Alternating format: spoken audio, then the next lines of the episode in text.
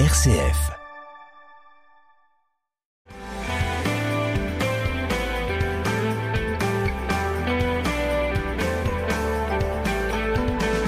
Bonjour à tous, bienvenue dans notre émission Parlons agriculture ou viticulture.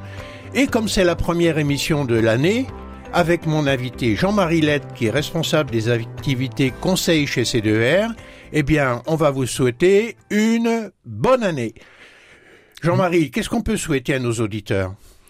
Eh bien, euh, pour, euh, on, on va faire une, euh, un, un souhait agricole, qu'on ait une météo à peu près normale cette année. Et même un souhait proche de la nature. Et euh, le souhait que nous allons faire à nos auditeurs, c'est un hiver froid, parce que le froid est nécessaire, un printemps, un printemps Pluvieux, alternant de température, et euh, du- des bonnes températures. et il nous faut quand même de l'humidité au printemps, un été pas trop chaud, Voilà, mais avec de temps en temps un orage assez clément, pas Et- trop fort, exactement. et un automne ensoleillé pour permettre de faire en fin d'été, début d'automne, les récoltes. Voilà, Et un bon hiver à partir du mois de décembre, quoi. Exactement ça. Voilà, parce qu'en fait, euh, on l'oublie trop souvent, l'agriculture, la viticulture dépendent bien évidemment de la qualité agronomique des sols. Et dans cette région, on a la chance d'avoir de bons sols pour l'agriculture et la viticulture, mais ça dépend aussi considérablement de la météo. Et donc, euh, dans cette émission d'aujourd'hui, ce qu'on vous propose, c'est un retour en arrière sur la campagne agricole 2021. Et je dis bien agricole. Et cette campagne agricole 2021, eh bien, on va en faire le tour avec Jean-Marie Lette, qui, je le rappelle, est responsable des activités conseil chez C2R. C2R qui conseille un agriculteur sur deux quasiment en moyenne dans cette région. Et cette région, c'est euh, un grand cercle qui fait 150 km de rayon autour de Châlons en Champagne. Donc, ce qui veut dire que Jean-Marie Lette, avec ses équipes d'ingénieurs conseils, il a une vision assez objective de ce qui se passe dans la région. Et en plus, comme chez C2R, on fait de la comptabilité, eh bien, tout ça est basé sur des chiffres. Des chiffres qui sont des moyennes, qui correspondent à des secteurs de ce grand cercle de 150 km autour de Châlons. Alors, tout d'abord, Jean-Marie, on a fait des vœux pour 2022 liés à la météo. Mais revenons un peu sur la météo 2021. On l'oublie très vite d'ailleurs, on n'a pas la mémoire de la météo. Comment peut-on la résumer, cette météo 2021, à la lumière de ce que l'agriculture a besoin, bien sûr? Voilà, eh bien effectivement, c'était, on, va dire qu'elle était anormale, cette météo, encore très particulière. Si on reprend, on se situe au début de- des semis pour la campagne 2021, c'est-à-dire automne 2020. hein. Il faut se rappeler que l'été 2020 a été très sec et euh, toutes les implantations en fait de début d'automne, notamment le colza et les luzernes, ont été faites dans le sec. hein. et euh, un certain nombre de ces semis n'ont pas poussé, tout simplement parce que manquait d'humidité. Donc c'était mal parti. C'était mal parti. hein, euh, euh, le colza, par exemple, les agriculteurs soit n'ont pas semé leur colza parce que euh, le temps était trop sec pour euh, qu'ils puissent bien euh, lever, soit ils les ont semés et certains d'entre eux les ont retournés un peu plus tard parce que manquait beaucoup de pieds. Donc au, euh, au niveau du colza, par exemple, on a fait une récolte sur 30-40% des surfaces habituelles. Donc moins de surface en colza, parce que tout simplement des mauvaises euh, conditions d'implantation de la culture. Un peu la même chose pour les scourgeons, mais moins grave peut-être? Alors pour les scourgeons et blé, non. Là, on a eu, euh, euh, à partir du mois d'octobre, on a retrouvé des conditions à peu près euh, favorables. Donc sur ces semis-là, il n'a pas eu de problème. Donc ça, c'était l'implantation des cultures, des cultures d'hiver 2020. Voilà. Et donc culture de printemps? Alors culture de printemps, on a eu un hiver qui n'était pas très rigoureux. hein, euh, on n'a pas eu des grosses baisses de température. On a eu euh, un printemps qui redémarrait rapidement euh, dès le mois de mars. hein, et puis est arrivé le mois d'a- d'avril avec quelques journées de gel. Alors quand le printemps démarre vite comme ça, les bonnes températures fin février début mars, et les agriculteurs ont des fourmis dans les dans les pieds là, ils n'attendent qu'une chose, c'est de sortir les semoirs pour semer les orges de printemps et même semer les betteraves. Exactement. Donc des betteraves ont été semées très tôt. Voilà, hein, on a eu des betteraves qui ont été semées à partir du, du 15 mars et euh, celles-ci, elles ont il y en a une partie qui a gelé euh, sur euh, les deux journées de les deux nuits de gel des 7 et des 8 avril là, où on a dû les agriculteurs dans cette région, on a retourné 10% des surfaces de betteraves qui étaient déjà levées et qui n'ont pas résisté au gel. Euh, c'est un, fait très rare. Il est très rare qu'on retourne des betteraves pour cause de gel. Exactement. Hein. Alors, on a eu donc du gel euh, sur les betteraves, on en a eu bien sûr sur la vigne, mais on en a eu aussi un petit peu on va dire, euh, c'était quand même relativement limité sur des orges de printemps, par exemple, ou euh, sur de l'escourgeon qui était déjà prêt à épier. Oui, on était déjà dépassé le stade de la montaison où c'est extrêmement fragile à ce moment-là par rapport aux, températures basses. Donc tout ça euh, laissait penser quand même que ça se présentait pas trop bien dès le mois de juin, quoi. Voilà. Hein, effectivement, on a eu ces, ces épisodes-là, et puis ensuite, il hein, faut se rappeler qu'on a eu euh, un été extrêmement humide. Hein, je vous rappelle que euh, euh, au 14 juillet, il est tombé, je ne sais plus, pas loin de 50 mm, quelque chose comme ça. qu'on a eu des débordements de rivières. Et là encore, certains dans les vallées ont dû ressemer, ont dû retourner des cultures qui étaient sous l'eau au mois de juillet. Hein. donc voilà, la, mauvaise année, on va dire météorologique, c'est à continuer également pour euh, la période d'été avec euh, une récolte qui a été hachée hein, par le temps, euh, qui a été fait en plusieurs épisodes, parce que les agriculteurs attendaient quelques journées de beau temps. Je crois que sur le mois de juillet, euh, Jean-Henri, je viens de retrouver les chiffres, 123 mm il est tombé euh, sur le secteur de Reims. C'est vraiment énorme pour un mois de juillet.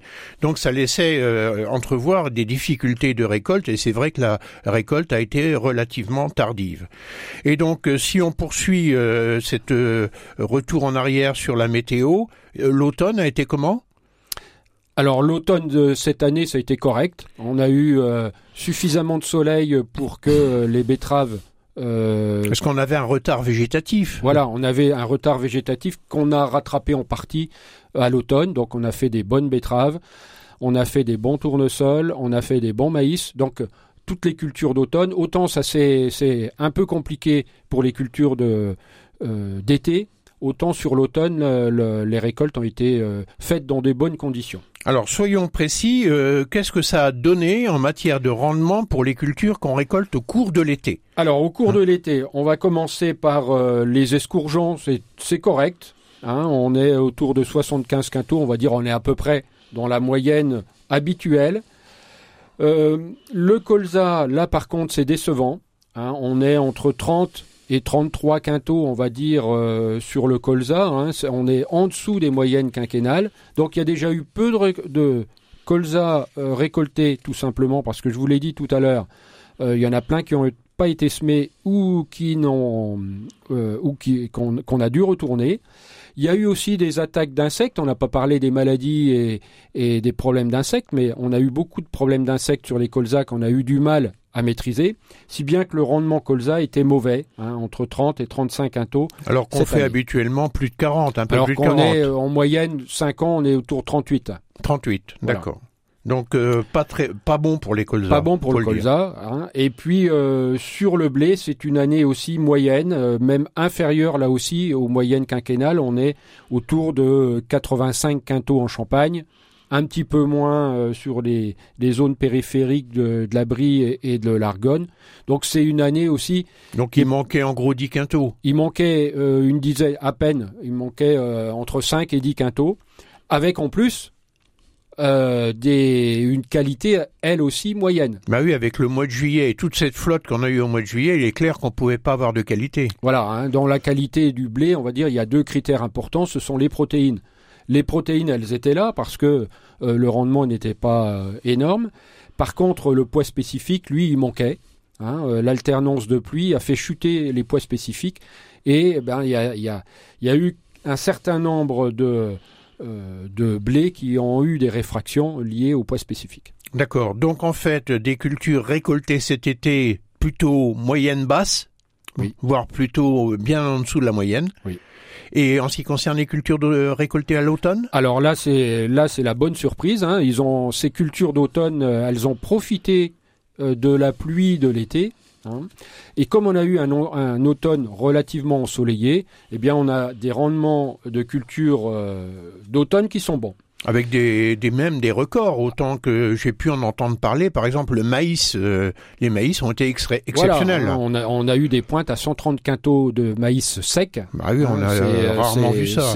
C'est relativement rare. Donc maïs Et du, de l'irrigué ou non irrigué non irrigué. Alors c'est ça qui est incroyable, hein, parce que le, le- c'est une plante qui nécessite d'avoir beaucoup d'eau. Alors c'est vrai qu'il y en a eu en juillet, hein. Il y a eu ce qu'il fallait. en juillet, et on a eu beaucoup de soleil, et la, Ouais. to- la somme des températures à l'arrivée à la récolte, hein, arrivée en mois d'octobre, et bien finalement était assez bonne. Voilà. euh, donc euh, excellent en maïs, excellent aussi en tournesol, même s'il y en avait relativement peu, euh, c'était plutôt bon. Les betteraves, eh bien là aussi c'est bon, malgré les ressemis euh, donc euh, tardifs qui ont été faits, on va friser, je pense, euh, les 90 tonnes de moyenne sur toute la campagne. Hein, 90 tonnes à 16 bien sûr, ce qui est quand même une année correcte, hein, euh, Oui, proche, de la moyenne quinquennale. La moyenne quinquennale se situe à combien À, à peu près aussi- à ce niveau-là. Donc on est euh, un rattrapage incroyable. Quoi. Voilà. Et c'est vrai qu'on a vu des betteraves qui avaient un système végétatif énorme cette Oui. année. Oui. Alors on a parlé bien évidemment les problèmes de ces betteraves qu'il a fallu arracher à cause d'un produit euh, qui n'était pas conforme, Mm. mais globalement ça, ça correspond quand même qu'à une quantité marginale. Alors c'est sûr que dans la plaine, on les remarque tout de suite, hein, euh, ces, ces betteraves qui ont été euh, euh, éliminées, euh, grillées là euh, à l'automne, hein, mais globalement, ça ne représente pas des quantités énormes sur le plan quantitatif. Donc euh, cette météo particulière qui a créé ces conditions particulières pour la campagne 2021, est-ce qu'elle c'était général en Europe? Alors, est-ce que ça a été général? Oui, hein, euh, il y a eu des difficultés de récolte un peu partout, et même si on élargit un peu plus euh, sur le monde, il y a eu un certain nombre de pays gros producteurs qui n'ont pas fait une récolte exceptionnelle cette année. Donc, euh, en disant cela, Jean-Marie, j'ai tout de suite compris qu'on va parler des cours, puisque qui dit difficulté de récolte sur le plan quantitatif, dit une augmentation de la demande par rapport à l'offre, et donc une envolée des cours. Oui. Et c'est bien ce qui s'est passé. C'est exactement ce qui s'est passé. On a effectivement euh, dans le monde euh, une récolte, notamment au Canada, aux États-Unis, qui n'était pas exceptionnelle. On a une récolte dans les pays de l'Est qui n'a pas été non plus exceptionnelle. Donc on a un déficit d'offres cette année euh, globalement. Et à l'inverse, on a euh, eu une économie qui est repartie partout dans le monde, des Chinois qui sont toujours fortement acheteurs de céréales. Hein. donc on a effectivement un déséquilibre qui s'est mis en place entre l'offre et la demande. Et ça, malgré euh, un- un- une campagne de départ avec des stocks relativement élevés. Voilà, hein, mais ces stocks, ils ont fondu et les marchés, bien sûr, ils représentent toujours ce qui va arriver demain hein, et ils anticipent euh, sur l'avenir. Et effectivement, on a une, euh, une baisse importante de stocks. Il y a aussi d'autres éléments qui rentrent en jeu. Par exemple, les Russes ont mis des taxes à l'exportation parce qu'ils veulent limiter l'envolée des prix intérieurs. hein, et tout ça, eh bien, fait que euh, les marchés prennent en compte tous ces éléments-là et ça, ça a tendance à, à faire rehausser le prix sur les marchés. Et donc ça, c'était la bonne nouvelle euh, de cette campagne 2021, tout à fait inattendue. On n'avait pas pensé qu'il y aurait des cours aussi élevés. Et on va faire une petite pause pour parler, après cette pause, du revenu. L'application RCF, c'est tout RCF où vous voulez, quand vous voulez. Avec votre smartphone, écoutez le direct. Découvrez les programmes à venir en naviguant simplement dans les différents menus. Et grâce au podcast, réécoutez vos émissions préférées quand vous le souhaitez. Ne ratez pas un rendez-vous. Téléchargez l'application RCF, elle est disponible sur App Store et Google Play. Avec nous euh, dans cette émission Parlons Agriculture euh, Jean-Marie Lette et nous faisons ensemble le bilan de la campagne 2021 en ce début d'année 2022. Il est bon de faire un retour sur cette campagne. Et nous venons de dire dans euh, la partie de première partie de l'émission que les rendements avaient été plutôt moyen bas. Avec des conditions météo qui ont été quand même très particulières et qui ont influé sur les rendements, surtout les rendements des cultures récoltées l'été. Par contre, les rendements des cultures récoltées à l'automne plutôt bons et avec des prix qui se sont envolés parce que les conditions climatiques ont affecté les récoltes un peu partout sur la planète. Alors, qui dit euh, cours élevé, euh, Jean-Marie, avec une certaine quantité que nous avons vue, ça nous donne quand même un chiffre d'affaires assez intéressant pour cette campagne 2021, chiffre d'affaires hectare. Oui, bien évidemment. Hein, si vous prenez euh, aujourd'hui en blé, euh, sur la récolte 2021, on va, on, va être autour de 200 euros la tonne.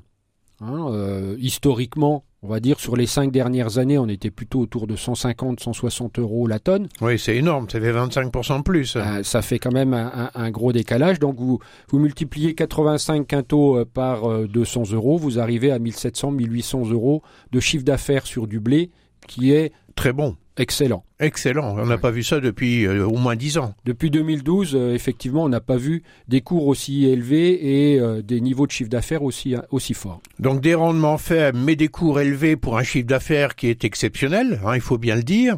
Et ça, c'est valable pratiquement pour la totalité des grandes cultures. Voilà, alors c'est ça qui est important cette année, hein, c'est que toutes les cultures, en fait, voient leur prix augmenter. Hein, et l'emblème, on va dire, c'est le colza où on a où on atteint aujourd'hui sur les marchés pas loin de 600 euros la tonne, là où on était encore euh, ces dernières années à 350. Incroyable. Hein, on a presque doublé le prix sur le colza. Alors c'est vrai qu'il euh, y a plus de colza en Europe. Le Canada fait une récolte euh, catastrophique en colza, donc il y a très peu de colza aujourd'hui sur le marché, ce qui fait cette embellie sur les cours. Et le colza, on le rappelle, il est aussi un peu corrélé au cours du pétrole. Hein, en, plus. Hein, donc euh, le cours du pétrole étant très élevé, le, colza en bénéficie. Et même la betterave, le sucre, euh, a retrouvé euh, un bon niveau de prix. Voilà. Hein, après, après trois campagnes quand même difficiles. Tout à fait. on est descendu jusqu'à 22, 23 euros la tonne. là, les sucriers nous, nous parlent de 28, 29, 30 euros la tonne là pour cette année ou l'année prochaine. Donc et ça c'est pas arrivé depuis 7 ou 8 ans. Voilà, hein, ça fait effectivement un certain temps que ça n'est pas arrivé. J'ajouterais à ça, c'est que euh, on a aussi, puisque vous savez que sur les marchés à terme, la récolte 2022, elle est déjà cotée, ainsi que même la récolte 2023. Et en fait, l'embellie sur 2022 tire également les cours sur 2023. Et un certain nombre d'agriculteurs se sont déjà positionnés sur leur récolte 2023 pour engager en fait une partie de cette récolte à des prix qui sont relativement intéressants. Alors, euh, chiffre d'affaires donc d'un niveau très élevé et les charges? Alors les charges, pour l'année 2021, on a cette chance que les charges n'ont pratiquement pas bougé. Les charges ont, très peu bougé. On a même des prix, des coûts d'appro, notamment engrais, qui ont baissé parce que les agriculteurs ont acheté de l'azote l'année dernière à un prix relativement intéressant. On a des charges sociales qui ont plutôt elles aussi diminué tout simplement parce que sans rentrer dans l'assiette de cotisation, dans l'assiette de, calcul des cotisations, le revenu de 2019 qui était un mauvais revenu, et le revenu de 2020 n'était pas non plus un bon revenu. Hein. donc on a une baisse plutôt des, des, cotisations sociales. Et puis on a des amortissements qui eux aussi ont continué un petit peu à baisser, même si c'est à la marge mais euh, en tout cas, ils n'ont pas augmenté, si bien qu'on a des charges qui sont plutôt stables sur l'année 2021. Euh, Est-ce qu'il est assez logique en ce qui concerne les charges fixes, puisqu'elles font suite à quatre ou cinq années qui, étaient de mauvaises années, quoi. Exactement. Hein Donc euh, c'est que du bonheur. Si les charges n'ont pas augmenté et qu'on a un chiffre d'affaires très élevé, on a forcément des revenus qui se sont améliorés considérablement. Voilà. Et toutes les régions sont concernées. On a une hausse des revenus partout euh, dans toutes nos régions, même s'il reste encore bien sûr des écarts entre ces régions. Hein. On va se situer euh, entre 450 et 500 euros en Champagne crayose de revenus euh, à l'hectare, et ça on ne l'a pas vu depuis 2012. On va se, situer tout près de 400 euros dans l'abri, hein, et puis entre 350 et 400 sur la région, la partie est du département, donc des niveaux de revenus tout à fait intéressant, tout à fait confortable. Et la Picardie pratiquement au même niveau que la et, Champagne et la, crayeuse. et la Picardie, on va être pratiquement au même niveau que la Champagne crayeuse, effectivement. Donc Alors- des, des revenus qui se situent, euh, donc ce sont des moyennes, hein, il faut le rappeler, parce qu'il y a quand même des écarts entre les régions naturelles que vous venez de rappeler, Jean-Marie, mais il y a aussi des écarts dans la même région entre les exploitants. Voilà. Et, et je dirais même plus que euh, les écarts, ils sont plus importants entre exploitations, même au sein d'une même région, que entre les régions. Et qu'est-ce qui l'explique Alors, qu'est-ce qu'il explique? Euh, Il y a plein de choses qui peuvent l'expliquer. Il peut y avoir des écarts importants de rendement liés à des conditions météo qui, ont, qui peuvent avoir, euh, euh, que peuvent avoir subi certains agriculteurs. hein. on l'a dit tout à l'heure. Certains ont dû retourner du colza, retourner des betteraves, ont été inondés. euh, cet, cet été. Donc tout ça, bien sûr, ça, ça, ça, ça va jouer sur le niveau de revenu. Et puis, il y a aussi des décisions de gestion des agriculteurs. hein. certains euh, ont beaucoup investi euh, dans le matériel, ont des, des, des coûts en matériel relativement élevés, si bien que tout ça cumulé fait qu'on a des écarts qui peuvent être importants en matière de... Alors que pratiquement on est sur des sols de qualité agronomique comparable. Voilà. hein, mais, mais voilà, les variables, on va dire, qui peuvent faire bouger le, le, le revenu sont plus importantes que par le passé. Il y a toujours le rendement, il y a les prix, c'est quand même nouveau, entre ceux qui ont vendu euh, peut-être trop tôt ou euh, ceux qui n'ont pas encore vendu aujourd'hui qui ont encore à vendre aujourd'hui, il va y avoir des écarts importants. hein, et puis, on l'a dit, il peut y avoir aussi des écarts liés au, à la gestion du parc matériel. Alors depuis des années en matière de conseil, on a souvent dit aux agriculteurs euh, votre revenu vous arriverez à le stabiliser si vous diversifiez vos cultures.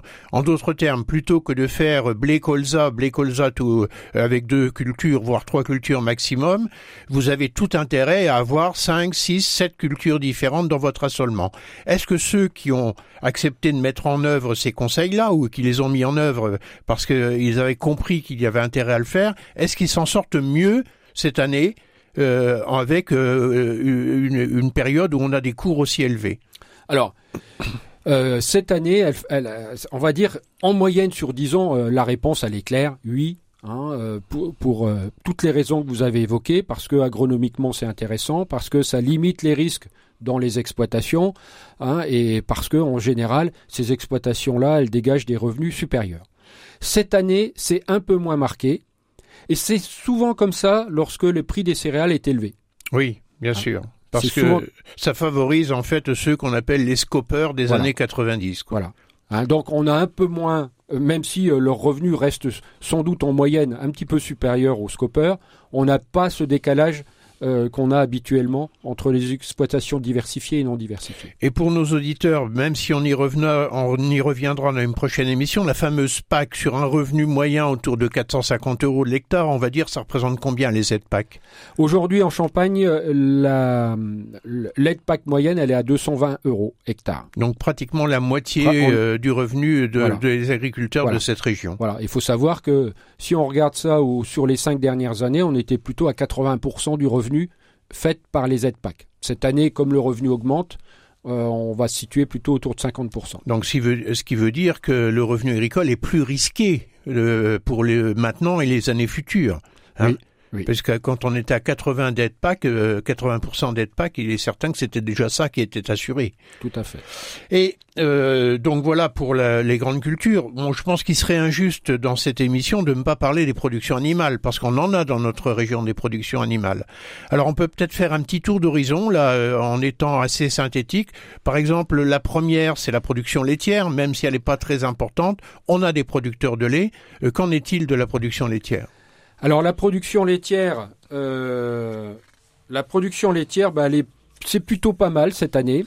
Euh, le prix du lait est en augmentation. Euh, donc voilà, on aura, a, une bonne campagne laitière au niveau du prix, au niveau aussi euh, des stocks de fourrage, hein, faut pas l'oublier. Ben oui, avec cette eau et cette chaleur, on a eu des, fourrages surabondants cet été. Voilà, hein, on a effectivement euh, euh, des ensilages qui, ont, qui sont de bonne qualité et qui sont en, en quantité aussi très satisfaisants. Il y a eu une pousse d'herbe tout l'été, hein, qui fait que bah, les, animaux ont pu être alimentés en, pâture. Donc on a une campagne qui se profile, qui est plutôt bonne. Mais il y a quand même euh, le cas de ceux qui doivent acheter l'aliment. Voilà. Alors avec des cours de céréales aussi élevés, forcément l'aliment est plus cher. Voilà. Alors ce qui fait effectivement le bonheur des céréaliers, bah, en général, ça renchérit les coûts pour les éleveurs. Et c'est le cas euh, alors un petit peu pour le, enfin un petit peu si, euh, le soja est à des cours, des niveaux de cours très élevés et on a besoin du soja pour l'alimentation des vaches laitières. Donc on a sur cette fin depuis euh, l'été là un coût alimentaire, notamment en complémentation alimentaire, qui est relativement élevé. Donc un avantage aux exploitations qui sont plutôt en fort auto-approvisionnement en fourrage, quoi. Voilà. D'accord. Et pour la viande, euh, la viande bovine? Alors la viande, euh, l'année sera bonne. L'année sera bonne. On a des cours de la viande qui sont excellents actuellement.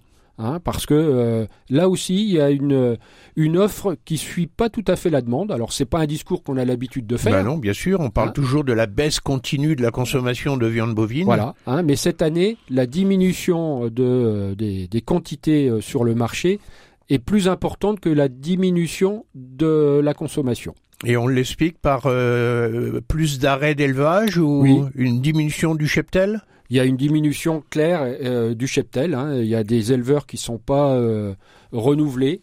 Hein. Donc voilà, on a aujourd'hui une conjoncture, on va dire, animale qui, viande bovine qui est bonne. D'autant plus que là aussi, l'herbe était présente en été et les stocks sont bons pour cet hiver.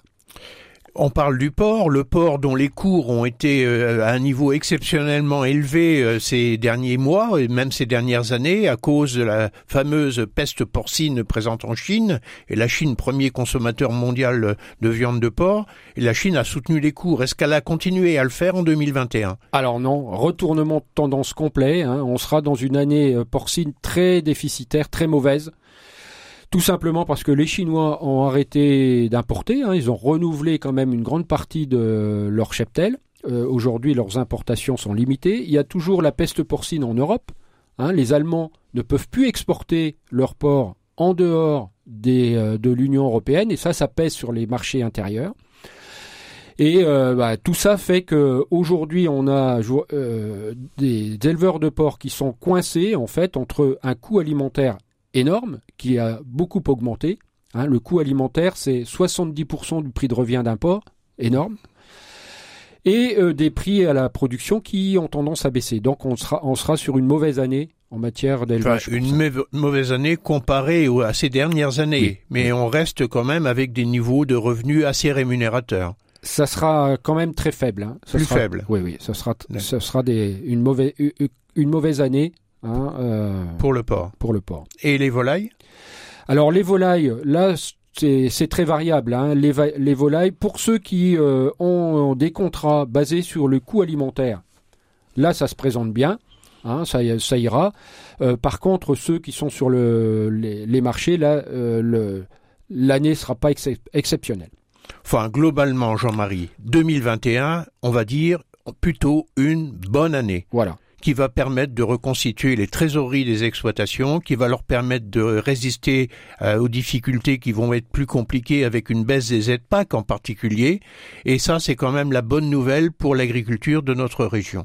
Tout à fait, oui. Eh bien voilà, on est très heureux, chers auditeurs, de vous dire, euh, en ce début d'année 2022, eh bien, que l'année 2021 permet d'avoir tous les ingrédients d'une bonne année 2022 également. Tout à fait. À très bientôt sur RCF et merci pour votre écoute. Au revoir à tous.